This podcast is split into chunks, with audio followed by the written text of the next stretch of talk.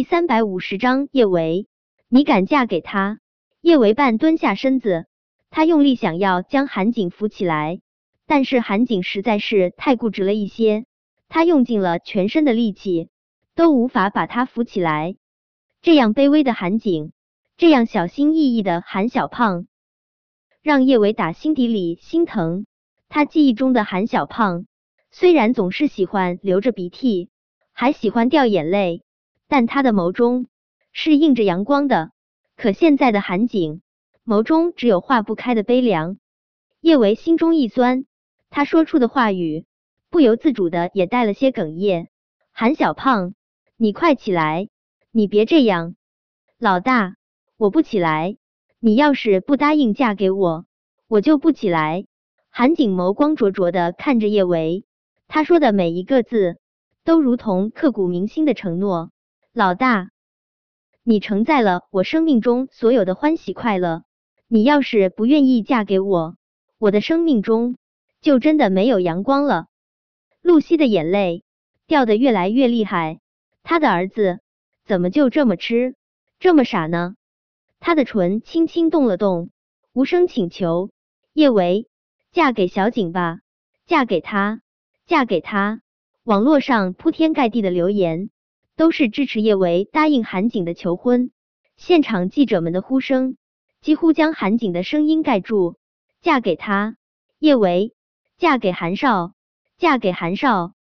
老大，你看，大家都觉得你应该嫁给我了，你是不是也应该顺应一下民心了？韩景吸了口气，故作轻快的对着叶维说道：“韩小胖，对不起啊。”我真的只能让你失望了。叶伟想要从韩景的手中抽出手，他也成功抽了出来。可刚离开韩景的手还没有两秒钟，韩景就又用力攥住了他的手。老大，你难道不想给宝贝儿们一个完整的家吗？老大，宝贝儿们想要妈妈，也想要爸爸啊！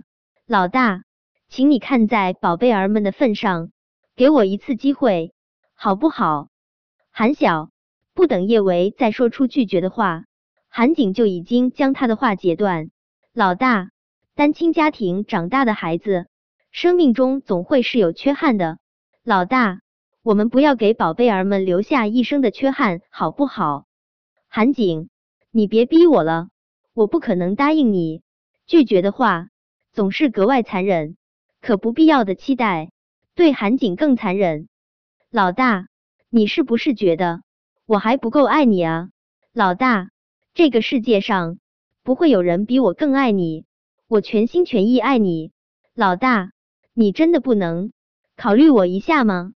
老大，我知道我还不够好，我不够优秀，我配不上你，但是我是最合适你的人啊，我是宝贝儿们的亲生父亲啊，老大，求求你嫁给我吧。叶维，你快点儿答应韩少吧！韩少多真诚啊！要是我，我早就扑到韩少怀里了。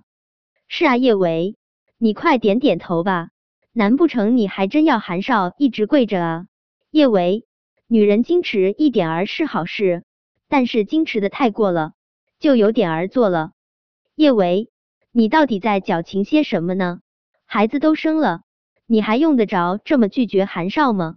韩少都跪了这么久了，他容易吗？他叶维，别再吊韩少胃口了，你就答应他吧，答应他，答应他。现场的记者们都在为韩景鸣不平。叶维其实也觉得他不值得韩景这么浪费感情的，可说他铁石心肠也好，不知好歹也罢，他还是做不到紧紧攥住韩景的手。叶维沉默了许久，还是决定。再对韩景说一句对不起，他这话还没有说出口，陆廷琛的声音就冷冷的飘了过来：“叶维，你敢嫁给他？”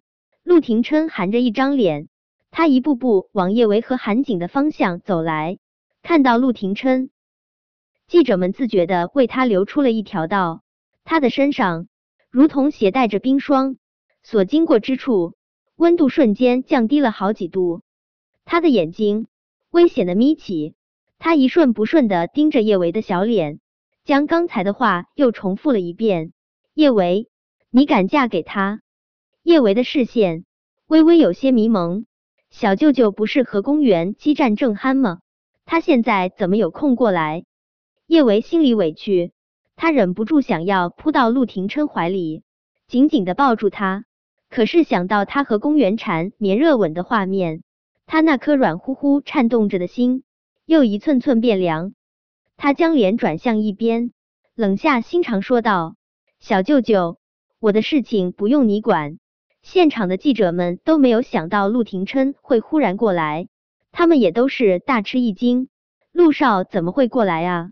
刚才韩少不是已经说清楚了，叶维跟陆少没关系，他和叶维才是一对。